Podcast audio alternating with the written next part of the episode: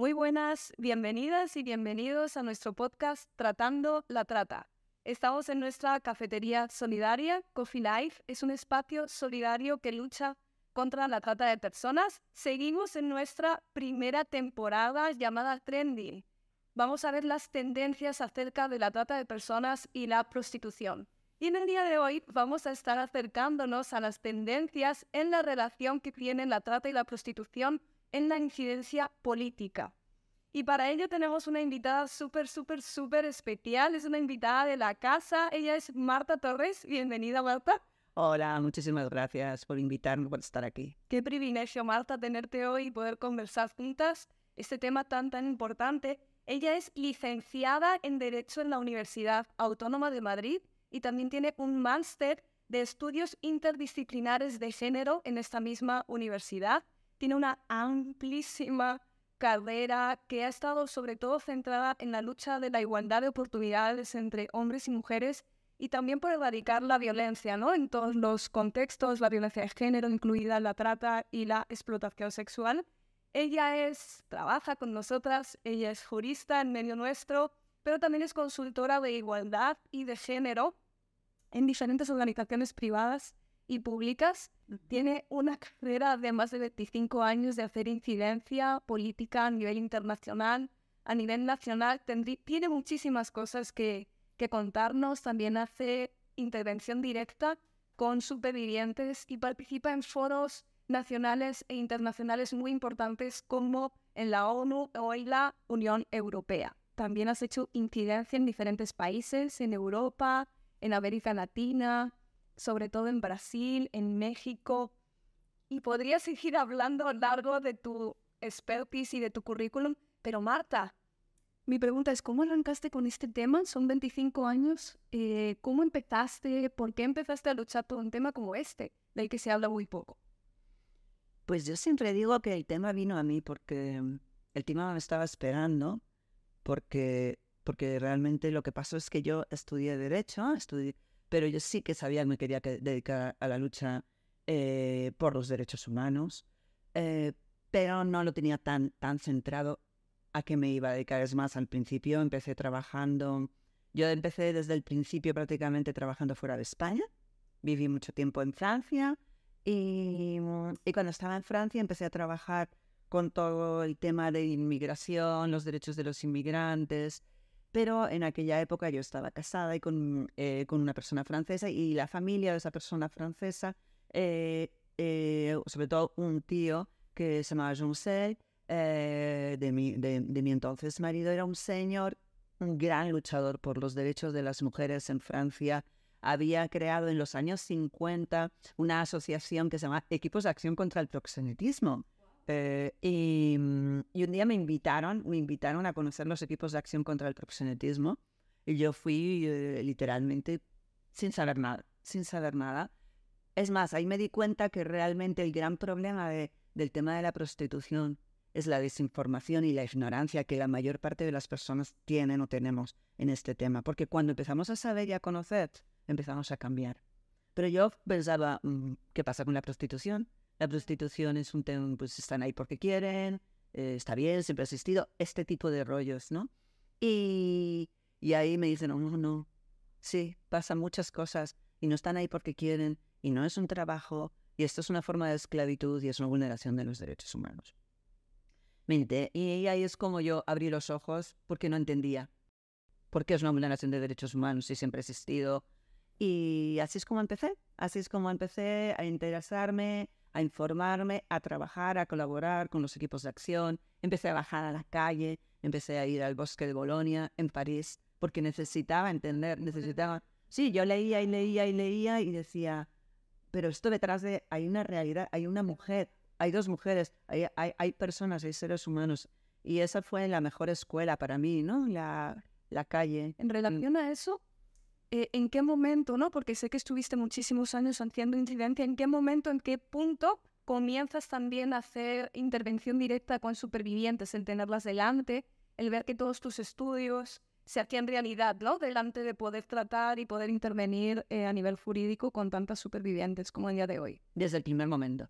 Desde el primer momento en Francia Eh, quizás ahora mismo hago más intervención, eh, eh, pero siempre trabajé con ellas, siempre estuve, siempre estuve en contacto con ellas, siempre trabajé con supervivientes que también hacían un trabajo de incidencia política. A lo mejor fue un trabajo al principio no tanto de intervención directa con ellas, intervención jurídica, pero sí de colaboración a nivel, a nivel, a nivel político, a nivel social, ¿vale? Entonces, porque no tiene, para mí no tenía sentido hablar de un tema que yo no conocía personalmente. Necesitaba, y necesito ese contacto con las mujeres y con la realidad. Efectivamente, para luchar y para poder acompañar a tantas mujeres que a día de hoy están siendo prostituidas, necesitamos mirar un poquito más alto, necesitamos hacer una incidencia política.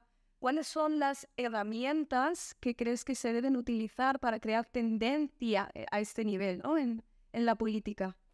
Tú lo has dicho, crear tendencia, porque desgraciadamente todavía no, hay una tendencia. Bueno, sí, hay una tendencia de no hacer nada. Hay una tendencia de no legislar, eh, no tenemos en este país una ley de trata, no tenemos en este país una ley de desacción de todas las formas de proxenetismo, no tenemos en este país programas, empiezan tímidamente políticas públicas para ayudar a las mujeres en situación de prostitución, pero tendríamos, tendríamos instrumentos si los aplicáramos. España ha ratificado un convenio en el año 50, en el año finales de en el año 49, prácticamente en el año 50, que dice que la prostitución y la trata es incompatible con la dignidad y que es un atentado a los derechos humanos y que los estados tienen la obligación de legislar y de poner en marcha políticas públicas ¿eh? para ayudar a las personas que están en situación de prostitución, para proteger sus derechos, para castigar las formas de proxenetismo, los instrumentos están. Somos, hemos firmado protocolos de Naciones Unidas como el Protocolo de Palermo, que también dice que los estados tienen que poner en marcha políticas eh, y legislaciones para desanimar y desalentar a la demanda. Fíjate si tenemos, si tenemos, si tenemos instrumentos. Tenemos a la CEDAW, por supuesto, que defiende los derechos de las mujeres, que también dice que la prostitución es incompatible con los, con los derechos humanos de las mujeres. Pero luego, a la hora de la verdad, no hay, no hay, no, esa, esa legislación es mínimamente aplicada. ¿Y sabéis por qué?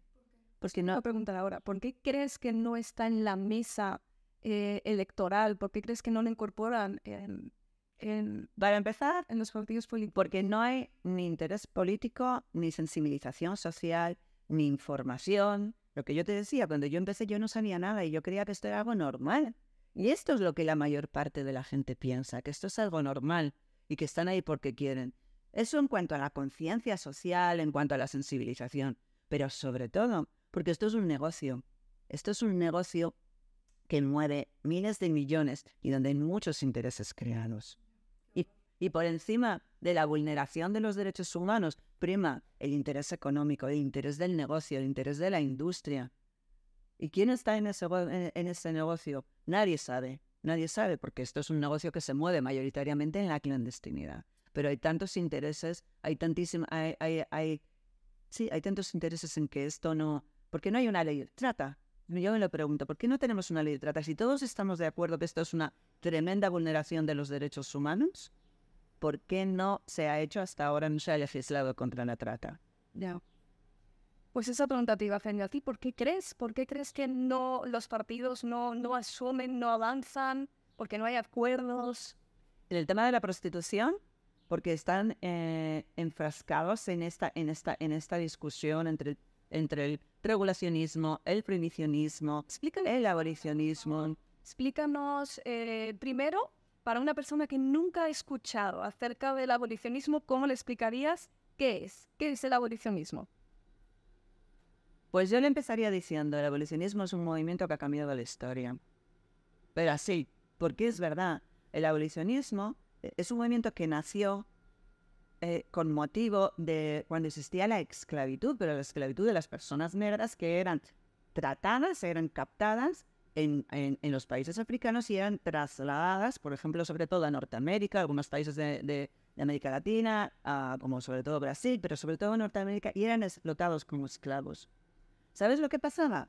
Que en aquella época la esclavitud era algo que era normal. Yo siempre hago esta similitud esclavizar a alguien, había personas que eran esclavizables, como ahora hay personas que son prostituibles, ¿vale? Y alguien dijo en algún momento en esta lucha por los derechos humanos, esto es inconcebible, no puede ser. Estamos, ¿Cómo vamos a esclavizar a una persona? Independientemente de que sea negra, blanca o de cualquier otro color, ¿vale? Ah. Entonces, eh, ahí eh, nació ah, el sistema de la abolición de la, de la esclavitud. Esa, ahí de ahí viene la palabra ¿Y abolición. qué significa? ¿Qué, ¿Cómo es a lo práctico aterrizado la abolición de, de la esclavitud? Abol- ab- abolir quiere decir un cambio de paradigma, quiere decir acabar con un sistema que esclaviza a los seres humanos a través de la explotación sexual, a través de la explotación laboral, a, tra- a través de cualquier forma de explotación. Pero abolir quiere decir erradicar, acabar con, quiere decir un nuevo paradigma social, quiere decir una sociedad sin, una sociedad ¿Cómo sería la ley abolicionista? una ley abolicionista, una ley abolicionista. Y cuando, cuando, cuando surgió la abolición de la esclavitud, surgió la- lo, que- lo que se hizo es poner a las víctimas, a las personas que estaban siendo esclavizadas en el centro de la ley. Esos eran los derechos que había que proteger. Y en una ley abolicionista de la prostitución, esos son los derechos que hay que proteger. Los derechos de las mujeres que están siendo prostituidas, que están siendo explotadas. Hay que proteger los derechos por encima de todo. Hay que, hay que, y proteger los derechos quiere decir desde su recuperación integral, porque son mujeres muy dañadas, son mujeres muy heridas, hasta su inserción social, pasando por su formación, pasando por oportunidades laborales. No le puedes decir a una mujer, la prostitución te está matando y no le, eh, tienes que salir de la prostitución y no le puedes dar una, una, una, una salida, una opción de salida. Esa persona no sabe hacer otra cosa, no va a saber salir de ahí. La obligación es proveer itinerarios de salida, programas, políticas públicas de empleo, de formación. Súper importante. Eso por un lado. Pero también, también sancionar a todos aquellos que son responsables de que esa mujer esté siendo prostituida y explotada, empezando por toda la industria del sexo, los explotadores, los tratantes, los proxenetas, pero también quienes las consumen, quienes la compran, porque si no existieran esas personas que las consumen y las compran, es decir, la, la llamada demanda, no habría prostitución. Claro. Evidentemente. Eso es, eso es como en la abolición de la, de la, de la esclavitud. Antes los que no eran sancionados, que eran los, digamos, eh, los, los, los señores que tenían a los esclavos, pasaron de ser señores a ser eh, eh, personas que esclavizaban a otras. Pues esto es lo mismo, ¿ves el cambio de paradigma? Pues esto es lo mismo. El que el mal llamado cliente pasaría de ser el cliente, el consumidor, a ser el putero, el prostituidor. Esa es la importancia del lenguaje también. ¿Cuál es la diferencia entre regulacionismo y prohibicionismo? Bueno, entre, entre regulacionismo, mira, el, pro- el prohibicionismo parte de que la prostitución es algo malo porque atenta contra la moral, contra las buenas costumbres de una sociedad. Eh, no tiene el foco puesto en, que esto es una forma de violencia contra las mujeres, un atentado a los derechos humanos y a quienes hay que proteger es a quien le están siendo vulnerados los derechos, mayoritariamente mujeres y niñas. No, el prohibicionismo dice esto es malo para todo el mundo y hay que penalizar y sancionar a todo el mundo a las mujeres, a los consumidores y a los tratantes. En la práctica, las políticas prohi- prohibicionistas, encima, a quienes sancionan mayoritariamente es a las mujeres. El prohibicionismo no, no se puede confundir prohibición con abolición. La abolición siempre de- de- defiende a las mujeres. Jamás criminaliza a una mujer. En un, en un régimen abolicionista no vas a encontrar una mujer en la cárcel, no vas a encontrar una mujer cri- criminalizada por haber, por haber ejercido la prostitución al estado en situación de prostitución. En el prohibicionismo sí. Y en el reglamentarismo, o como ahora se llaman políticas eh, pro derechos, eh, de movimientos pro derechos, yo me pregunto, ¿pero pro derechos de quién y de qué derechos? Y eso es súper importante, porque ¿a qué derechos defiende el reglamentarismo? ¿Los derechos de las mujeres cuáles? ¿O los derechos de la industria? Porque el reglamentarismo lo que quiere es que la prostitución sea reconocida como un trabajo y que la, eh, y que la industria de la explotación sexual sea reconocida como industria del sexo Sí, las trabajadoras del sexo que se llaman... las, trabaja- las trabajadoras del sexo y entonces que se regulen sus derechos laborales, de seguridad social. Bueno, pues esto en la práctica se ha revelado que es mentira, no funciona en los países donde las políticas reglamentaristas, como por ejemplo Alemania o los Países Bajos, ¿Cuáles son los resultados ahí? los, resulta- los resultados son la catástrofe total. La- los resultados son que se ha producido un efecto llamada, entonces después de más de 20 años hay unos niveles de trata y de explotación sexual inigualables en ningún otro país de Europa. La la- el número de mujeres prostituidas que, que- que se han dado de alta como trabajadoras sexuales ¿Cuánto? no llega ni al 5%. Eh, más del 90% de las personas en situación de prostitución están siendo víctimas de trata y encima eh, la ley ampara la industria del sexo, con lo cual perseguir a los explotadores es mucho más difícil. El resultado es que, es que sigue habiendo niveles, no, no sigue habiendo, ha crecido los niveles de explotación y ha crecido increíblemente también los niveles de impunidad del delito. Pero lo que no entiendo, Marta, es cómo teniendo estos estudios, teniendo estos resultados, estas estadísticas, todavía a día de hoy nos podemos plantear que en España sea una posibilidad el contemplar que mujeres donde todos sus derechos están siendo vulnerados, podamos decir, es que está trabajando, Claro. ¿no? Y, y que nos lo podamos contemplar pudiendo comparar, ¿no? Los resultados en países como Alemania. Sí, ahora eh, hay, una, hay una nueva tendencia de decir, bueno, es que es verdad que quizás en Alemania, eh, en Alemania o en Países Bajos no ha funcionado, pero lo que está funcionando es lo, de, Nueva Zelanda, donde lo que se reconocen son los derechos de las mujeres, de las trabajadoras eh, sexuales. En Nueva Zelanda tampoco está funcionando el, el sistema. ¿Qué derechos son vulnerados en la prostitución? El derecho a la integridad física y moral, el derecho a la salud, el derecho a la libertad, por supuesto, el derecho a la seguridad, el derecho a la vida, si me apuras, ¿de acuerdo? Entonces, cuando tú estás en contextos de prostitución, esos son los derechos que están amenazados permanentemente. sin nombrar las consecuencias. Yo llevo más de 20 años eh, hablando con mujeres que han sido víctimas de trata o de prostitución y las consecuencias a todos los niveles han sido brutales. O sea, no me puedo imaginar que contemplemos algo así como un trabajo con unas consecuencias tan terribles a nivel físico, a nivel emocional, psicológico, a todos los niveles, ¿no? Mira, dice una psicóloga, Melissa Foley, de Estados Unidos, que las consecuencias de la prostitución en las mujeres son exactamente las mismas en un país donde la, prostitución está reglamentado o en un país donde no, porque la prostitución, el, el hecho de la prostitución es completamente atentatario contra, los de, contra la salud de las mujeres, física, psicológica y sexual, y contra los derechos sexuales y reproductivos de las mujeres. O sea, entonces, eh, eh, es que literalmente es incompatible con la salud. Entonces, es incompatible con los derechos humanos, lo dice, lo dicen Naciones Unidas. Entonces, eh, cuando, cuando, como tú dices, a pesar de todo eso y de, ser, de, de existir todas estas evidencias y además de haberse visto que los sistemas de reglamentación de la prostitución son un fracaso, y dices, y pese a todo, todavía nos seguimos cuestionando, pues es que está clarísimo. Son los intereses, es que esto es un negocio y muy rentable. Y Marta, en cuanto al lenguaje, estamos hablando de abolicionismo y antes decías, hay que tener cuidado con el lenguaje. Eh, ¿Cómo debemos hablar? ¿Cómo debemos, ¿Cuál debe ser nuestra nueva tendencia a la hora de comunicarnos y cuando queremos hablar de temas como la prostitución, el que llamamos mal llamado cliente? ¿Cómo? ¿Cómo debemos hablar? Es súper importante. El lenguaje crea conciencia, el lenguaje es un reflejo de un pensamiento y el, y, y el lenguaje crea cultura. Si nosotros hablamos permanentemente de trabajo sexual y de trabajadora sexual, el, el imaginario colectivo va a pensar, la gente va a pensar que esto es un trabajo, ¿qué es lo que piensan?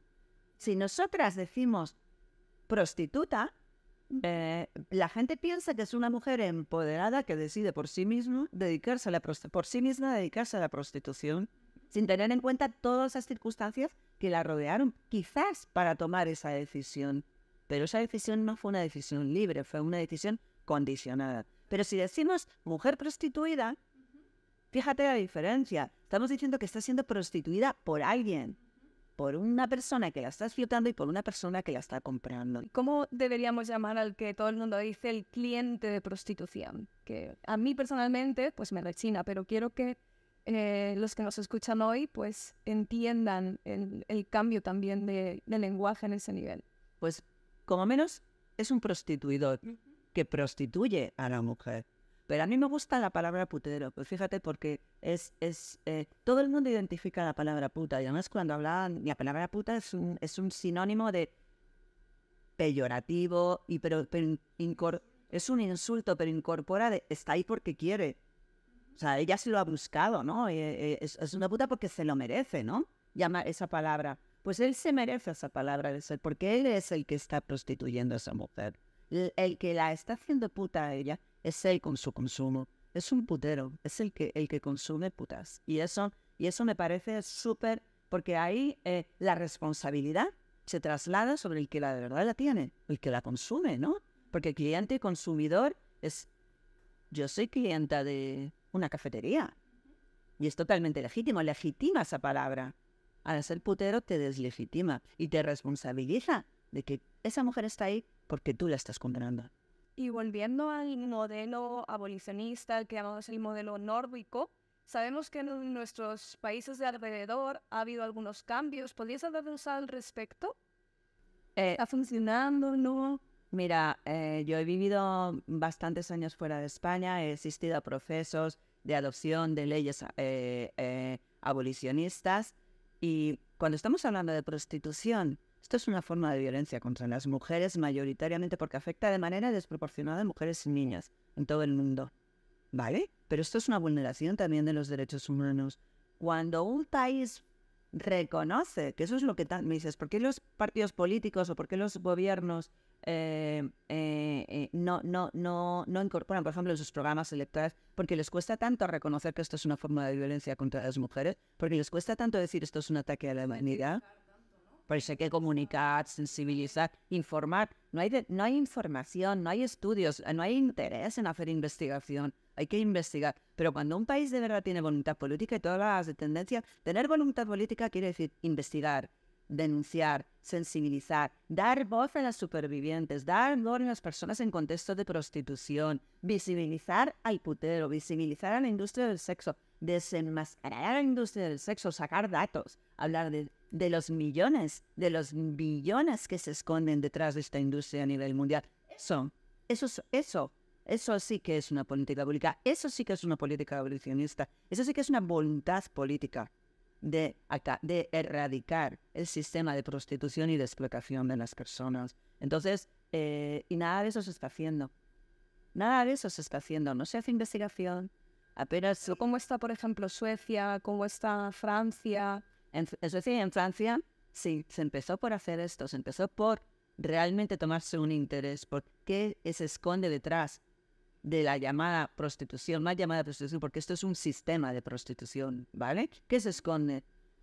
¿Qué se esconde a nivel económico? ¿Qué se esconde a nivel social? ¿Qué se esconde a nivel humano, de vulneración de derechos humanos, ¿vale?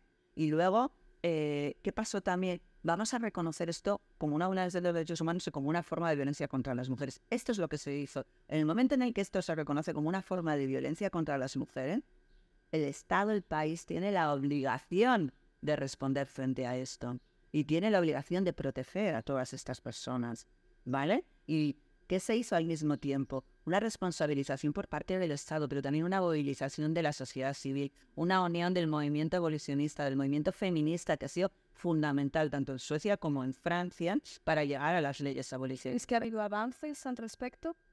Ha habido avances clarísimos, ha habido avances clarísimos, pese a que pese a que no sea fácil implementar una ley abolicionista, porque implementar una ley abolicionista pasa por un cambio de mentalidad. Fíjate, en Suecia las cosas empezaron a ir mucho mejor. En Suecia se adoptó la ley en el año 1999.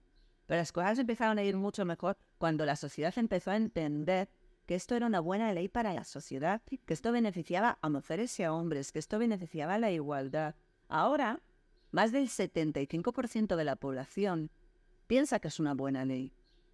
Ellos no quieren tener porcentajes lineales, pero no era el porcentaje que existía al principio cuando se aprobó la ley. ¿Cómo se consiguió?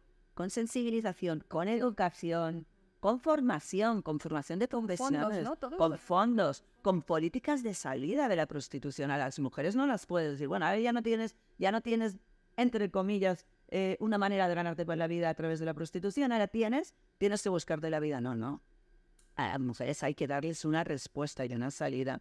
Pero cuando hay esta visión integral y global ¿eh? de penalizar todas las formas de proxenetismo, de atacar el corazón de la industria de la explotación sexual, de penalizar el consumo.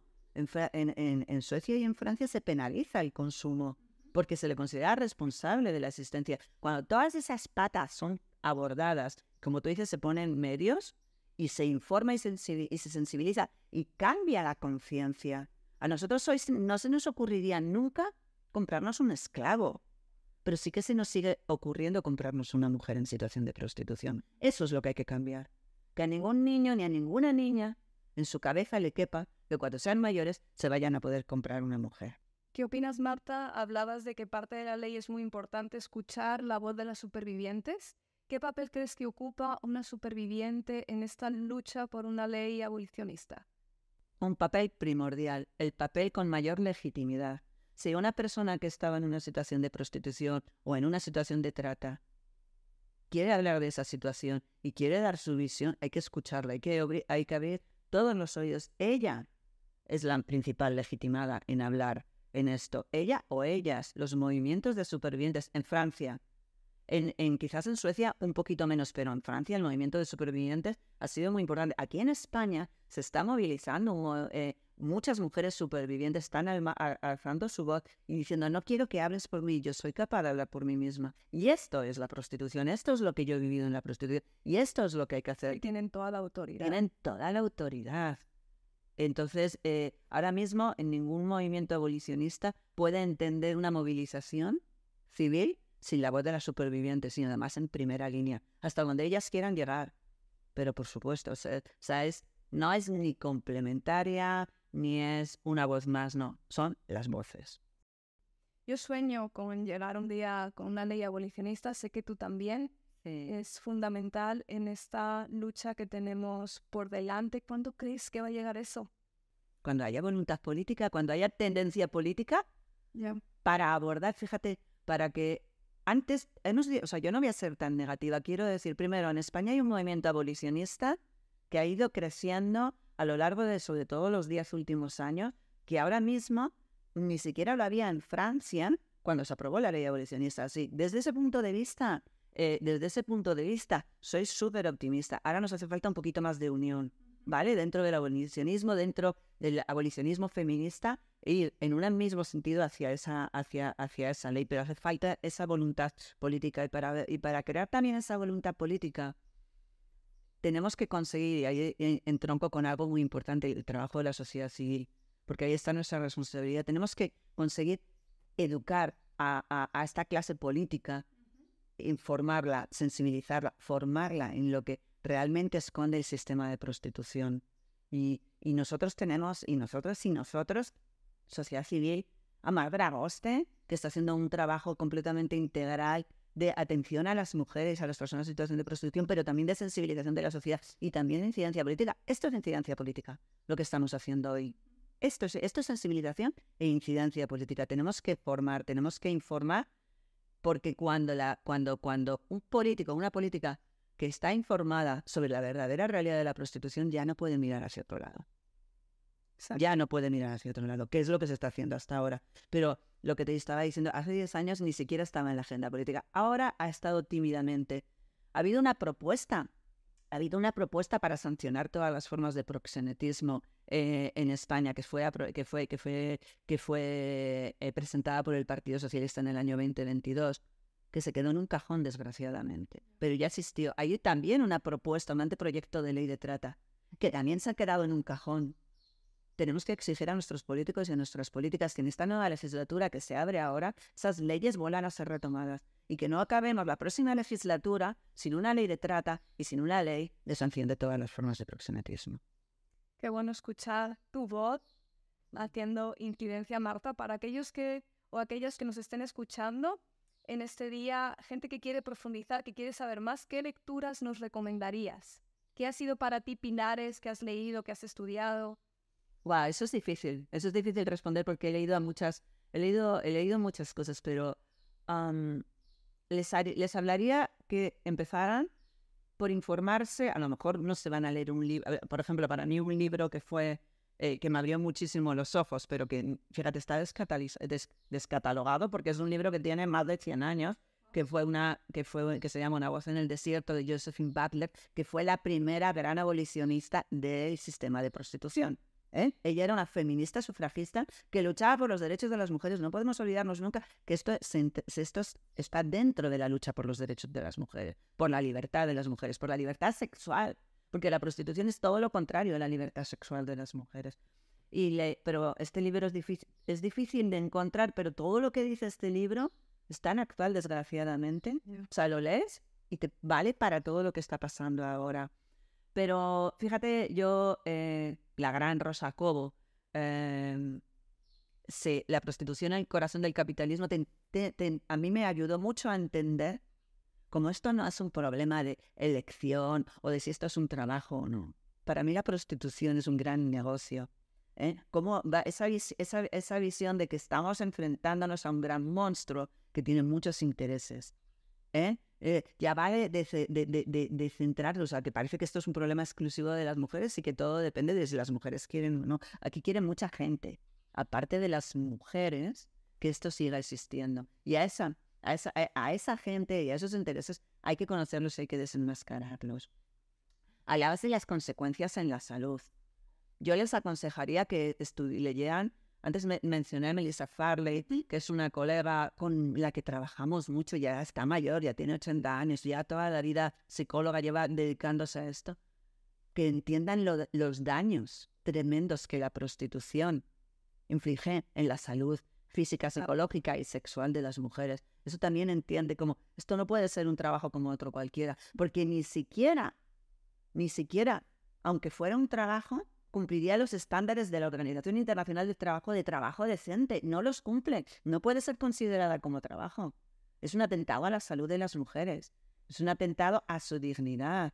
Es una es, las mujeres en contextos de prostitución no viven en un contexto de seguridad, no conviven en un contexto de libertad, no, no, viven en un contexto de, de remuneración digna. Mm. No tienen voz propia. Eso es incompatible con los estándares de trabajo. Con lo cual, que lean también a la OIT. Yo digo que lean, que lean, que lean, que lean en las grandes organizaciones internacionales que, que esto es un trabajo, leer que es un trabajo de verdad. Y entonces compararlo, compararlo con lo que es la prostitución. Y vais a ver si esto es un, un trabajo. Y también les invitaría muchísimo a leer mm, los informes, los informes de los países donde la prostitución ha sido reconocida como trabajo. Los informes que son desastrosos.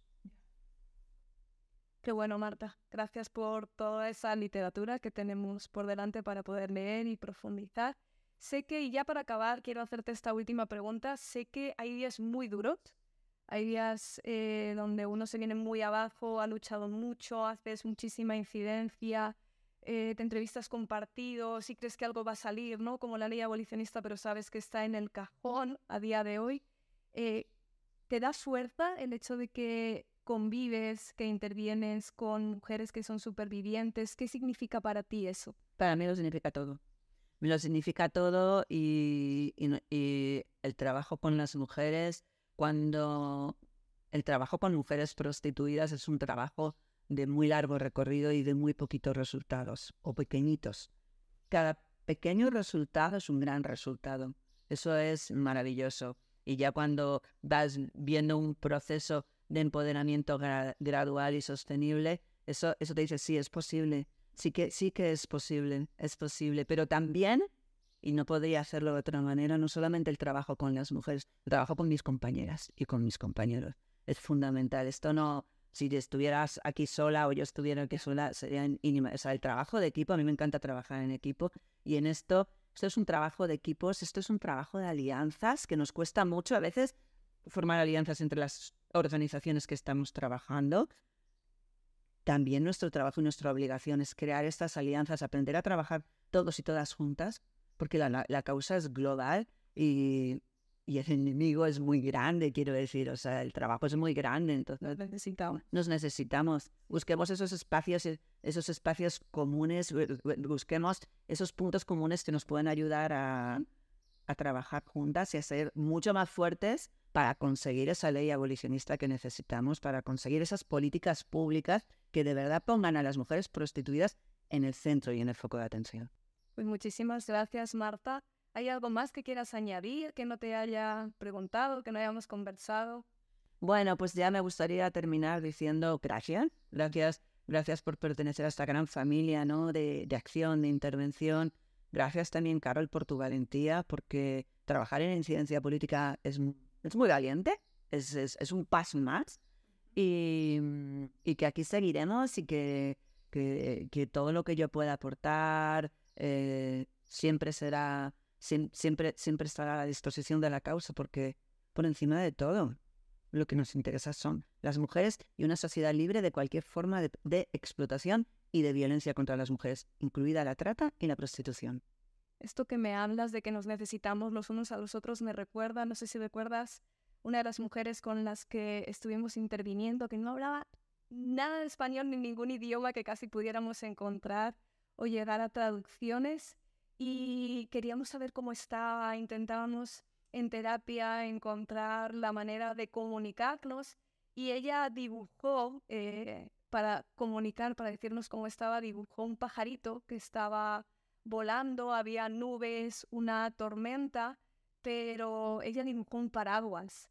Y ella decía, siento que lo malo no ha pasado, la lluvia sigue, pero siento que puedo empezar a volar y creo que somos todos nosotros y nosotras, somos ese paraguas que formamos parte de la protección y de permitir que esas mujeres puedan volver a alzar la voz y vivir en libertad, que es el lema de Amar de Agoste.